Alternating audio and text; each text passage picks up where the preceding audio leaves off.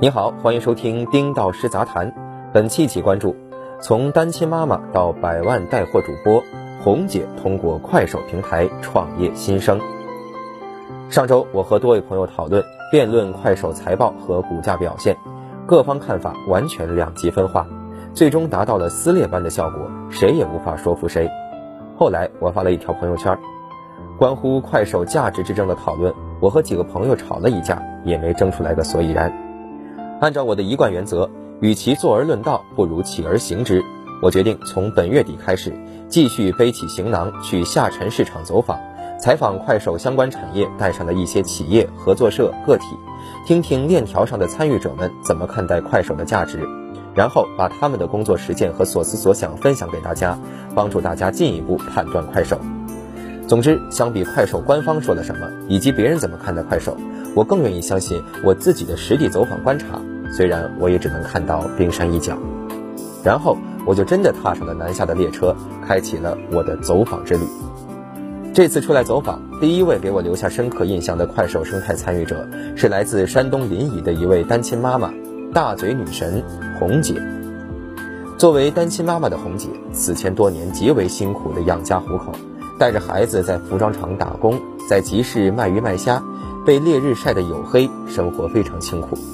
去年开始，红姐开始在快手拍短视频，积累到一定的粉丝之后，开始尝试直播带货。大巧不工，以真诚真货打动粉丝，渐渐地站稳了脚跟。截稿时，粉丝已经超过一百万。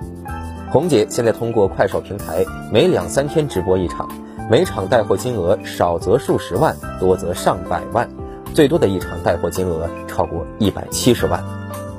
我帮他算了一笔账，一场平均带货五十万左右，每个月直播十场就是五百万元，乐观预测一年就是六千万流水。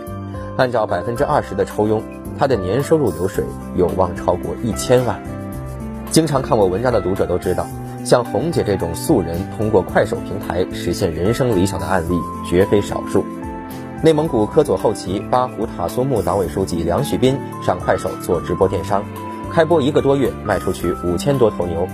地方企业杨福锦通过快手开展电商加直播的试水，七分钟卖了两千六百单红枣烤馍，半个仓库都被代发包裹堆满了。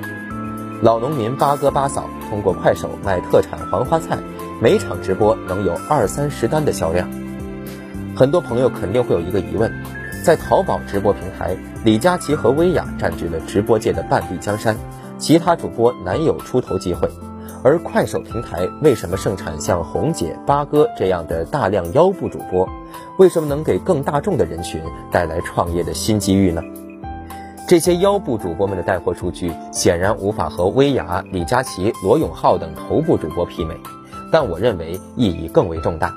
因为薇娅、李佳琦就那么些，而临沂红姐、大同老农民八哥这样的素人，全国有千千万。互联网最大的价值在于普惠，我们这些人努力奋斗的意义在于让互联网的先进制造、生产、传播能力普惠给更多的大众。任何关乎普惠价值的平台都值得我们去尊敬。对于快手电商来说，核心价值就两个字：普惠。快手平台不会刻意打造李佳琦和薇娅，辛巴的崛起以至于后来的畸形发展，绝非快手本意。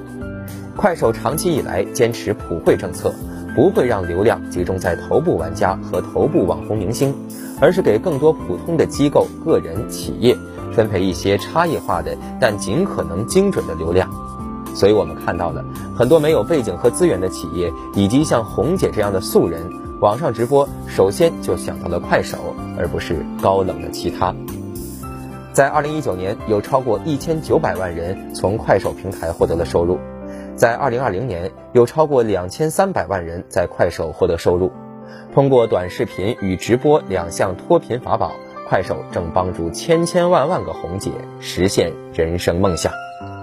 忘了说了，红姐第一场直播带货的合作品牌是口水娃。喜欢吃零食的朋友对这家企业应该不陌生。上周我也去了口水娃公司走访。口水娃思维一直很超前，大概十年前就通过阿里系平台做电商了。只不过这两年重心向快手倾斜，而且特别看重直播带货模式。今年口水娃仅仅通过快手一个渠道就要做五到十个亿的销售额。在口水娃总部，我和口水娃的直播负责人谢一凡、汪松杰做了沟通，了解到的情况和我之前分析过的基本差不多。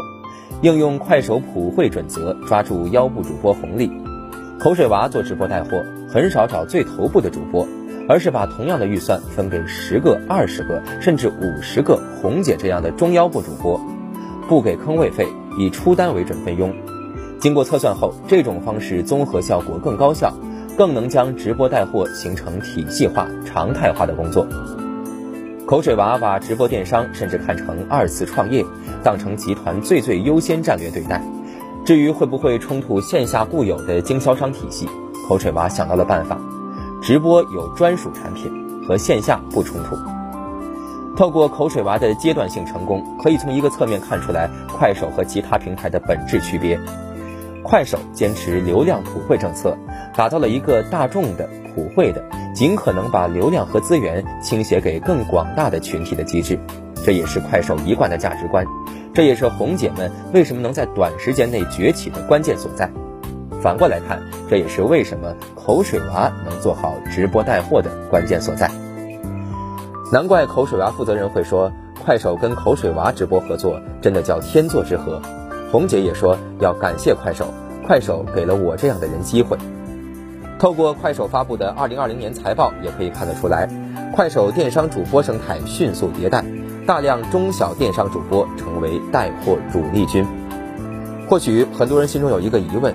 既然快手坚持流量和资源普惠的原则，那为什么快手诞生了辛巴家族？这不是自相矛盾吗？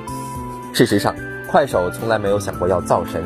只是以快手这么大的体量。平台自然而然的会生长出来一些头部主播和所谓的大神主播，这些主播和价值能量很大，他们甚至会主动的花钱买量，这使得我们以为快手把资源倾斜给了他们，其实并不是这样，是对快手的误解。